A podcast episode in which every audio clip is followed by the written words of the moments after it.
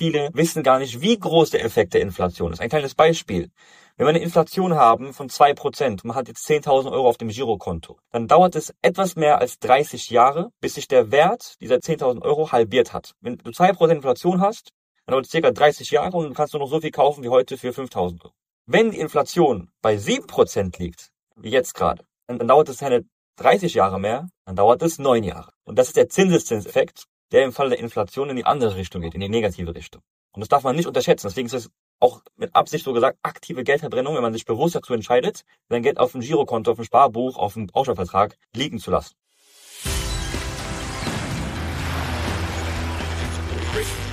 Gut zu wissen. Der Erklärpodcast der Tiroler Tageszeitung. Hallo und herzlich willkommen zu einer neuen Folge unseres Gut zu wissen Podcasts. Heute wieder mit mir Renate Bergdold. Geht's euch auch gerade so, dass euch das Geld nur so durch die Finger rieselt? Wenn der Hunderter gestern noch in der Brieftasche war, ist heute schon nicht mal mehr ein Zwanziger übrig. Wo geht das ganze Geld nur hin? Mein heutiger Gesprächsgast, Kamia Baba von der Finanzplattform Teaching Finance, hat Antworten darauf.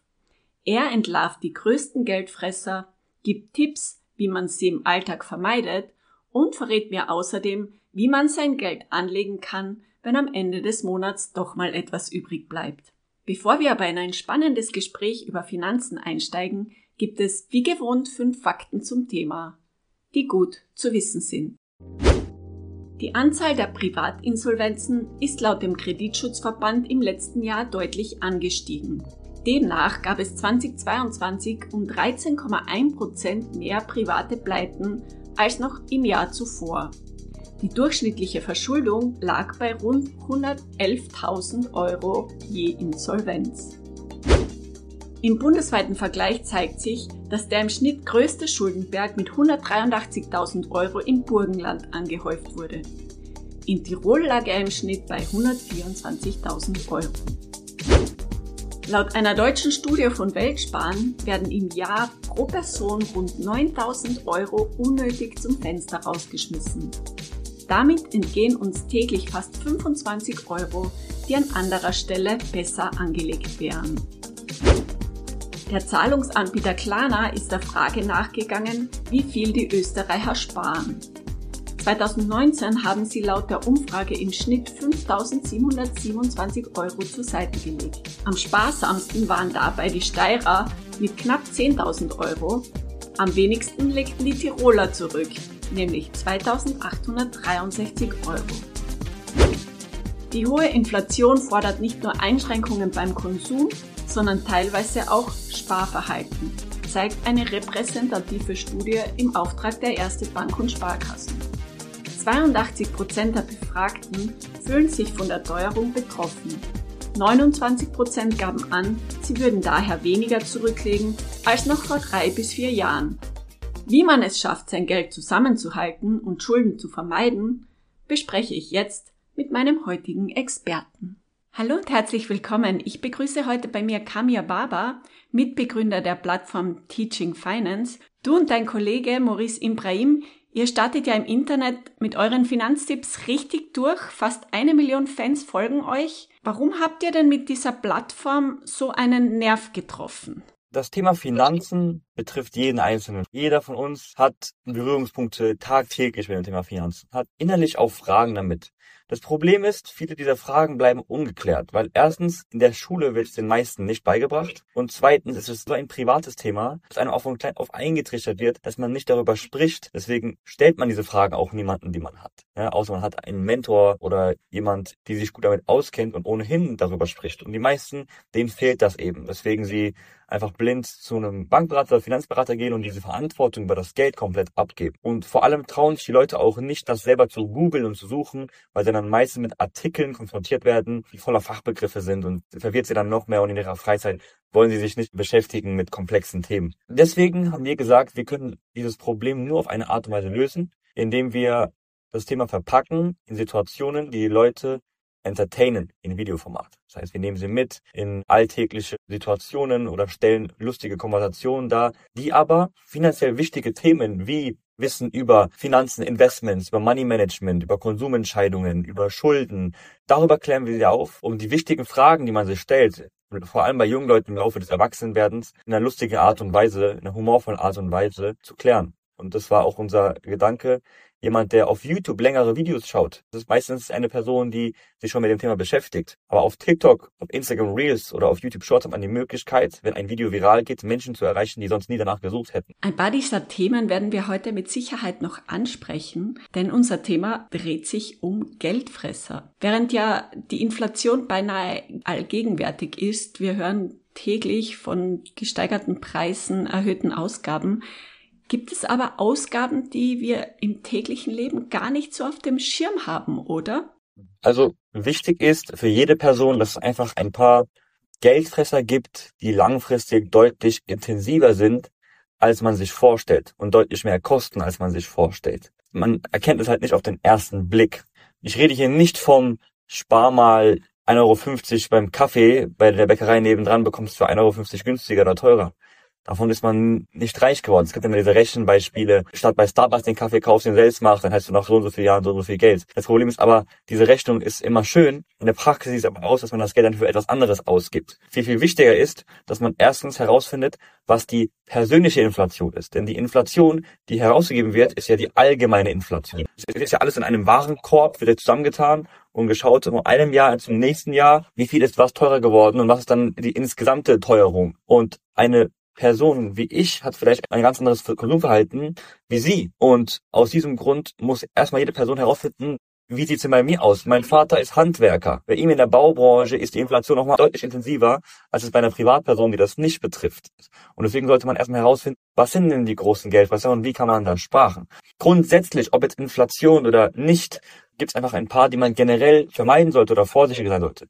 Man sollte den Unterschied kennen zwischen guten und schlechten Schulden eine Person, die einen Dispo-Kredit hat auf der Bank, dieser Person würde ich niemals empfehlen, ihr Geld noch zu investieren. Denn wenn du dein Geld investierst langfristig, dann erwartest du vielleicht Renditen von 7, 8 Prozent oder 6 Prozent pro Jahr. Aber parallel zahlst du die ganze Zeit Dispo-Zinsen von 14, 15 Prozent. Und wenn man investiert und Rendite bekommt, dann wird man ja quasi dafür nur belohnt, dass man Konsum aufschiebt. Und wenn man den Konsum nicht aufschieben kann und sich etwas leisten möchte, was man sich eigentlich gerade gar nicht leisten kann, das sind die Sachen, die einen wirklich Probleme bereiten langfristig. Zum anderen sind es Geldfresser wie Abonnements, ja, die man nicht direkt erkennt, weil man sagt, okay, das sind ja jetzt nur 50 Euro im Monat, aber man erkennt nicht, dass es 600 Euro im Jahr sind. Und 600 Euro im Jahr, wo man sie anders anlegen könnte, könnte sich stark vervielfachen über die Jahre. Oft sind Leute einfach in Abonnements drin und verpassen die ganze Zeit die Kündigungsfrist und bleiben dann einfach drin und es läuft dann und es summiert sich. Und dann ist es Netflix, Disney Plus und auch noch Amazon Prime. Das heißt, äh, man muss einfach ein besseres Money Management haben und das kann man schon sehr, sehr stark lenken, indem man beispielsweise ein Haushaltsbuch führt oder ähnliches, indem man ein Kontensystem führt. Das führt einen schon sehr, sehr stark weiter. Und wo man auch sehr viel sparen kann, ist auch am Thema Versicherungen. Die meisten kennen sich damit nicht aus, schließen für jede Kleinigkeit Versicherungen ab, aber merken gar nicht, dass sie sich extrem viel sparen könnten, indem sie sich einfach private Rücklagen aufbauen und damit die Versicherung ersetzen und dann nicht wieder in einem Abonnement über die Laufzeit deutlich, deutlich mehr zahlen, als vielleicht auch mal ein Schaden kostet. Das sind eben die Kleinigkeiten, auf die jede Person achten sollte und gucken sollte, was brauche ich wirklich. Und vor allem Social Media ist sehr gefährlich. Durch die ganzen Werbeanzeigen und durch die ganzen Influencer, die dann Werbung machen mit Rabattcodes, kommt man auch schnell in den Konsumdrang, Sachen zu kaufen, die man eigentlich gar nicht braucht. Und man muss lernen, das emotionale Hirn ja, vom rational denkenden Hirn zu trennen. Denn Kaufentscheidungen führen dazu, dass wir extrem viele Glückshormone ausschütten, sehr, sehr plötzlich. Und reagieren sehr, sehr oft, gerade jüngere Leute, mit unserem emotionalen Hirn, wollen etwas haben, es sieht in der Werbung gut aus, es spricht einen an. Wie man das aber trennen kann, ist, indem man sagt, ich trenne diese emotionale Denkweise von dem Kauf. Ich lege etwas beispielsweise in den Warenkorb und kaufe es vielleicht erst 30 Tage später. Also lass es erstmal 15, 30 Tage, vielleicht eine Woche in den Warenkorb und wirklich ein Großteil der Menschen werden einen Großteil der Sachen kaufen wollten, dann doch nicht kaufen. Weil sie merken, es wäre dann eine Impulsentscheidung in dem Moment gewesen. Und das ist das große Ding, impulsives Kaufen. Jetzt hast du zwei Dinge angesprochen, die meiner Ansicht nach relativ schwierig zum Teil zu umgehen sind. Zum einen sind es Versicherungen. Es gibt ja Versicherungen, auf die ist man tatsächlich angewiesen, die braucht man. Wie findet man denn raus, gerade als junger Mensch, ob man eben die Versicherung benötigt oder nicht? Das zweite sind Abos. Ja, man braucht nicht jedes Abo, aber es gibt auch einige, auf die kann oder will man gar nicht verzichten. Also ich stelle mir jetzt gerade das Handy-Abo vor. Es gibt, glaube ich, niemanden, der auf sein Handy verzichten würde. Wie löst man dieses Dilemma auf? Zum einen wurden die Verbraucher durch mehrere Gesetze, die jetzt auch in den letzten Jahren gekommen sind, nochmal, was Abos angeht, besser geschützt, ja, dass man zum Beispiel nach einem Jahr, wenn ein Handyvertrag zum Beispiel ein Jahr läuft und eine gewisse Laufzeit auch nicht gesetzlich überschreiten darf, dass man danach auch monatlich kündigen kann, nicht wieder für zwei Jahre geknebelt ist. Ähm, das wurde ja quasi dahingegen optimiert. Generell ist aber so, dass man präventiv arbeiten sollte. Das heißt, bevor ich irgendeine Versicherung abschließe, mich damit auseinandersetze, über beispielsweise Verbraucherschützer und nicht unbedingt über den Versicherungsmakler. Der hat ja meistens, da ist ein Interessenskonflikt. Der möchte ja, dass du im besten Fall, in der Regel, so viel wie möglich beim Abschließ oder kaufst. Und deswegen sollte man erstmal sich bei Verbraucherschützern orientieren, was sind Muss-Versicherungen, was sind Kann-Versicherungen, was sind No-Go-Versicherungen. Jeder Mensch hat individuelle Risiken, die man dann für sich privat abwägen muss. Ja, wenn ich ein Student bin, der eine Mini-WG hat und dort sehr günstige Möbel hat und es auch keine teuren Wertsachen etc., macht es vielleicht für mich keinen Sinn, eine Hausratversicherung zu haben, weil ich mir das locker leisten kann, die Möbel zu ersetzen und die Versicherung mir über die Laufzeit beispielsweise mehr kosten würde. Ist es kein Muss für mich in dem Moment. Ich bin bereit, dieses Risiko einzugehen. Man sollte ja quasi eine Versicherung nur abschließen, wenn sie ein Risiko absichert, das im Worst Case, im Fall der Fälle, für mich erhebliche finanzielle Probleme zur Folge hätte. Das ist zum Beispiel der Fall beim Thema Krankenversicherung, wo man auch gesetzlich in Deutschland versichert sein muss. Das ist der Fall beim Thema Berufsunfähigkeit. Das ist der Fall beim Thema Kfz, auch Haftpflicht, was auch gesetzlich vorgeschrieben ist, man haben muss. Aber es gibt auch ein paar Versicherungen, bei denen man eine sehr, sehr individuelle Situation hat und es kein Muss sein muss. Eine Rechtsschutzversicherung. In meinen Augen keine Mussversicherung. Ja, das muss jeder für sich abwägen. Kann in vielen Fällen sehr, sehr viel Sinn machen. Genauso wie eine Hausratversicherung oder Nischenrisiken, ja, also eine Handyversicherung braucht nicht jede Person, eine Glasversicherung braucht nicht jede Person, kann es brauchen, aber in den meisten Fällen macht es einfach keinen Sinn, weil man kein Porzellan zu Hause hat oder keine, kein Keramikglas oder sonst was am Herd. Und das sind einfach so Sachen, wo man sich schon präventiv schützen kann und viel Geld einsparen kann und vor allem beim Thema Altersvorsorge sollte man umso mehr Zeit reinstecken, weil die Kosten in solchen Verträgen, die einen über Jahre eben auch dann bis zur Rente im besten Falle verfolgen, die erheblichen Anteil daran haben können, wie hoch später deine Rente sein wird. Weil es gibt Produkte, die werden dich über die Laufzeit, wenn du mehrere hundert Euro im Monat für die Alterssorge privat sparst, also die werden nicht sechsstellige Summen kosten, was die meisten gar nicht sehen. Und solche Verträge gibt es. Das sind dann Verträge, die die Kosten in Vertragsbedingungen auf Seite 67 unten rechts kleingedruckt runterschreiben in einer Art und Weise, die der Laie einfach nicht versteht, die die meisten Berater da draußen nicht verstehen. Und wenn man da keine finanzmathematische Untersuchung macht und mal schaut, okay, was kostet mich das denn? Wie teuer sind denn die Fonds? Ob es jetzt ein Prozent Gesamtkostenquote ist pro Jahr oder 0,5 Prozent, es sind ja nur 0,5 Prozent Unterschied, denkt sich der Laie. Der Kenner weiß aber, uiuiui, das können sechsstellige Summen über die Laufzeit sein, die man am Ende weniger hat. Das heißt, man sollte sich da wirklich sehr intensiv vorher mit beschäftigen, erst verstehen und dann etwas abschließen. Wie kann man denn das als Laie überhaupt berechnen? Gibt es da Möglichkeiten im Internet etwa, wo man Hilfe bekommt? Ja, also es gibt äh, jetzt solche finanzmathematischen Untersuchungen sind meistens mit Softwaren. Honorarberater beispielsweise sehr, sehr häufig haben. Das heißt, das sind Berater, die werden nicht über eine Provision vergütet dafür, dass man ein Produkt verkauft hat, sondern das sind Berater, die wie ein Rechtsanwalt oder ein Steuerberater Stundensatz beispielsweise ähm, bezahlt werden. Das heißt, der Interessenskonflikt deutlich geringer, weil das Produkt, was sie am Ende dann empfehlen, bringt ihnen keine Provision. Bei sowas hat man schon mal ein deutlich besseres Gefühl. Aber für die Leute, die es do-it-yourself machen wollen, die sagen, ich möchte keinen Berater, ich möchte selbst in die Hand nehmen, da einfach grundsätzlich die Finger von Produkten lassen, die man nicht versteht und schauen, dass man die Kosten so gering wie möglich hält. Und da ist man einfach grundsätzlich, weil das Thema Vermögensaufbau und auch Altersvorsorge angeht, am günstigsten dran, wenn man es über ETFs abbildet. Weil ETFs sind börsennotierte Indexfonds und diese börsennotierten Indexfonds haben eben die Eigenschaft, dass es keinen Portfolio-Manager gibt, keinen Fondsmanager, der hohe Abschlusskosten dafür nimmt, der hohe Verwaltungsgebühren damit nimmt. Das ist eine Software und die kostet meistens ein Fünftel bis teilweise ein Zehntel der normalen Kosten bei einem aktiv gemanagten Fonds, die man meistens beim Finanzberater da draußen bekommt. Und deswegen ist es sehr, sehr simpel. Man muss wenig Arbeit reinstecken. Man muss am Anfang aber einfach das Ganze verstehen, eine gewisse Strategie fahren und die dann über die Jahre durchzieht. Und so wird man am günstigsten dran sein, in der Regel. Du hast mir gerade vorhin das nächste Stichwort geliefert, die Haftpflichtversicherung fürs Auto. Das Auto ist ja ein riesen Geldfresser. Brauchen wir überhaupt noch ein Auto oder können wir es uns überhaupt leisten? Ich sage auch immer, ein Eigenheim ist ein sehr, sehr teurer Konsum, weil es am Ende eine Lifestyle-Frage ist. Ich bin ein Mensch, der sehr wirtschaftlich an allen Sachen denkt. Ich stecke mein Geld gerne in Sachen, die mir mehr Geld im Gegenzug bringen. Das heißt, wenn ich in eine Immobilie investiere, dann um sie zu vermieten, dass der Cashflow, den mir die Immobilie bringt, mehr Geld einbringt als die Tilgung und die Zinsen, die ich an die Bank zahlen muss. Dann rentiert es sich für mich. Und beim Auto ist bei mir die Entscheidung genauso. Wenn ich ein Auto beispielsweise an eine Liquidität denke, ein Auto abonniere oder, also es gibt ja Auto-Abos mittlerweile oder ein Auto lease als Unternehmer in meinem Beispiel.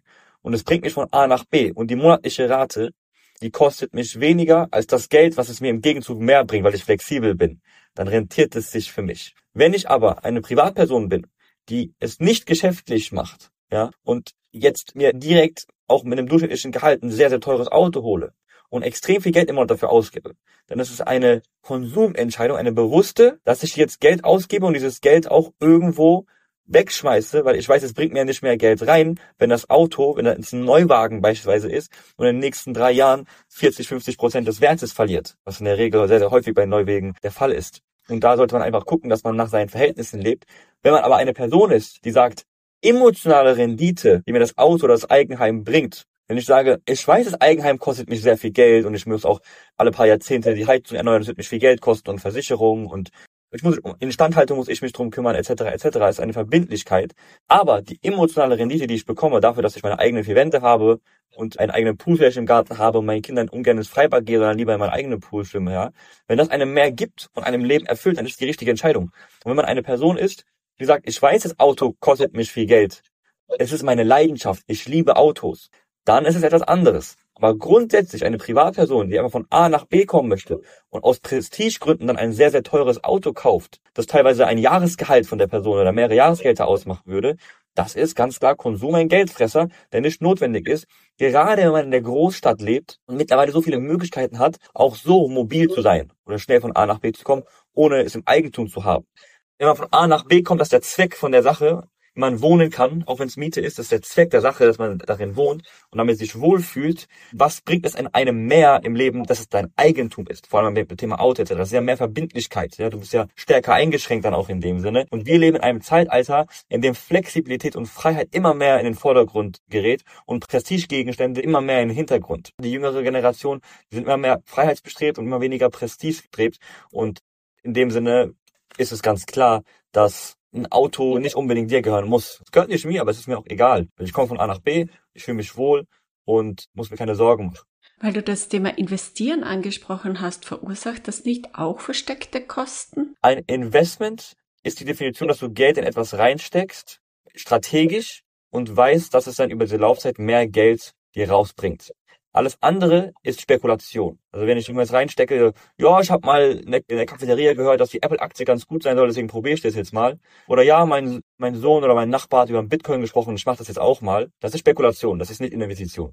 Investition bedeutet, ich habe mich damit auseinandergesetzt, habe eine ganz klare Strategie und werde das langfristig anlegen, damit mein Geld sich für mich vermehrt, weil das Geld im Kapitalmarkt für mich arbeitet, genutzt wird, damit wir hier konsumieren können. Und dann ist es keine Ausgabe, sondern wie der Name schon sagt, eine Investition. Und das kriegt man halt hin, indem man beispielsweise als Privatperson sehr, sehr einfach einen Sparplan aufsetzt und sagt, am ersten des Monats, ich setze mir ein gewisses Budget. Und am ersten des Monats, wenn das Gehalt reinkommt, über Dauerauftrag investiere ich jeden Monat einen gewissen Betrag, den ich mir leisten kann.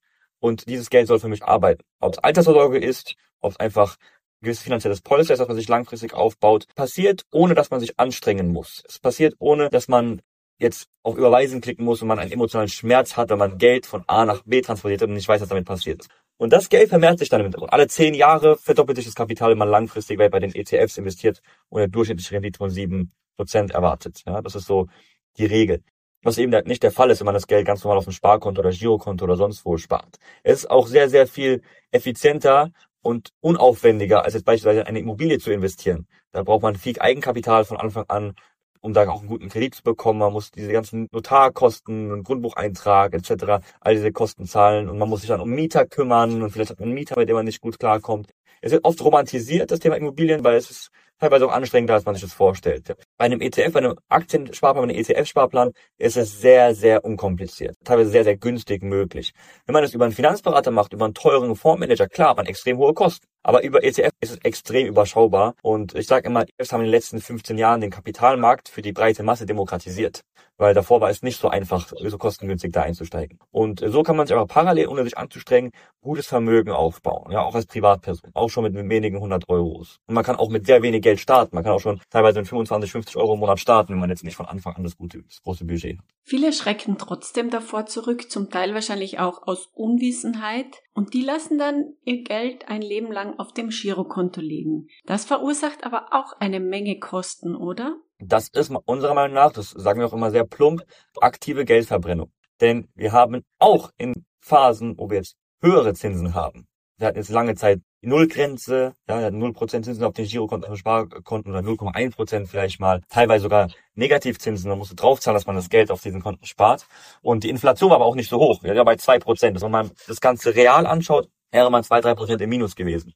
Aber jetzt kann man sagen viele, ja, aber man kommt jetzt zwei Prozent Zinsen auf dem Tagesgeldkonto oder 2,5 Prozent Zinsen teilweise. Ja, aber die Inflation ist auch jetzt bei sechs, sieben Prozent. Das heißt, man muss immer auf die reale Zahl schauen. Und die wird immer auf dem Sparbuch, auf dem Girokonto etc., auf dem Baustellvertrag auch, die wird negativ sein. Das muss man einfach sehen und sich dem bewusst sein. Viele wissen gar nicht, wie groß der Effekt der Inflation ist. Ein kleines Beispiel. Wenn wir eine Inflation haben von zwei Prozent, man hat jetzt 10.000 Euro auf dem Girokonto, dann dauert es etwas mehr als 30 Jahre, bis sich der Wert dieser 10.000 Euro halbiert hat. Wenn du zwei Prozent Inflation hast, dann dauert es circa 30 Jahre und dann kannst du noch so viel kaufen wie heute für 5.000 Euro. Wenn die Inflation bei sieben Prozent liegt, wie jetzt gerade, dann dauert es keine 30 Jahre mehr, dann dauert es neun Jahre. Und das ist der Zinseszinseffekt, der im Fall der Inflation in die andere Richtung geht, in die negative Richtung. Und das darf man nicht unterschätzen. Deswegen ist es auch mit Absicht so gesagt aktive Geldverbrennung, wenn man sich bewusst dazu entscheidet, sein Geld auf dem Girokonto, auf dem Sparbuch, auf dem Bausparvertrag liegen zu lassen. Das Geld arbeitet nicht. Ja, Geld wird weiterhin gedruckt. Der Wert deines Geldes sinkt damit automatisch. Auf der anderen Seite, wie kann man sein Geld anlegen, damit man es vor der Inflation schützt? Es gibt keine, also es gibt von Studien bewiesen, keine Assetklasse, die kurzfristig garantierte Inflation schlägt. Sei es Aktien, sei es Immobilien, sei es Kryptowährungen, sei es Anleihen, sei es Rohstoffe, Gold. Es gibt keine, die garantiert die Inflation schlägt. Es kann welche geben, die die schlagen, es gibt manche, die schlagen sie nicht. Aber andersrum gesagt, jede Assetklasse schlägt langfristig die Inflation. Jede einzelne, auch von Studien bewiesen. Egal, ob es Aktien sind, ob es Immobilien sind, egal, ob es Anleihen sind, ob es Rohstoffe wie Gold ist, ob es Kryptowährungen sind. Es gibt keine Anleihenklasse, wo das nicht auftritt, dass sie die Inflation schlägt, langfristig gesehen. Deswegen heißen diese Anlagen auch Anlagen, weil die Charakteristik einer Anlage ist, dass du dein Geld anlegst und vor der Inflation geschützt bist. Und wir reden hier über Eigenkapitalrendite. Und keine Anlageklasse hat hier in diesem Fall über diesen sehr langen Zeitraum, ich meine von 1900 bis 2023, eine höhere Rendite gehabt nach Abzug von Inflation pro Jahr als die Assetklasse Aktien. Und das ist das große Ding. Wir Deutschen sind sehr gebrandmarkt von der T-Aktie oder von Wirecard und alles, was kam von der Finanzkrise 2008, gebrandmarkt von der neuen Welt damals im Jahr 2000. Ich selber war zwei Jahre alt zu dem Zeitpunkt. Ich kann mich nicht erinnern, aber ich weiß einfach aus den Erzählungen, dass es bis heute noch erzählt wird, ja, von unseren Eltern und den Arbeitskollegen etc. Ja, das liegt aber daran, dass alle einfach blind reingestiegen sind, ohne sich vorher damit schlau zu machen. Denn wenn man diese Fakten weiß, die ich jetzt gerade erzählt habe, dann ist es deutlich riskanter, nicht zu investieren.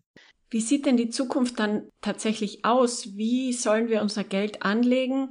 Die Inflation wird ja ähnlich hoch bleiben, nehme ich an, damit es eben nicht aufgefressen wird, beziehungsweise dass wir es nicht verbrennen. Mehrere Tipps an dieser Stelle. Mein Motto ist immer, sich nicht über Sachen zu beschweren, die man nicht ändern kann als einzelne Person. Wenn man jetzt sich ständig darüber aufregt und Energie reinsteckt, was für Fehler die Politik gemacht hat und deswegen die Inflation gerade so hoch ist, es bringt nichts. Man sollte lieber diese Energie, die man da reinsteckt, nehmen und lösungsorientiert schauen, wie kann ich in dem Beruf, den ich jetzt gerade mache, wie kann ich das ausgleichen? Wie kann ich durch meine Leistung oder durch Skills, die ich mir aneigne, wie ich beispielsweise in eine Gehaltsverhandlung gehe, wie kann ich das ausgleichen? Aber man darf das niemals damit begründen, hey Chef, die Inflation ist so hoch, ich brauche eine höhere Gehaltssteigerung, sondern mit Leistung. Ich bringe dir so viel mehr rein. Ich habe letztes Jahr das und das und das gemacht. Ich habe das und das und das dokumentiert, was ich dem Unternehmen bringe. Ich habe mich auch schon umgeschaut. Ich weiß, was mein Marktwert ist. Das ist quasi mein Angebot, wenn wir hier weiter arbeiten möchten.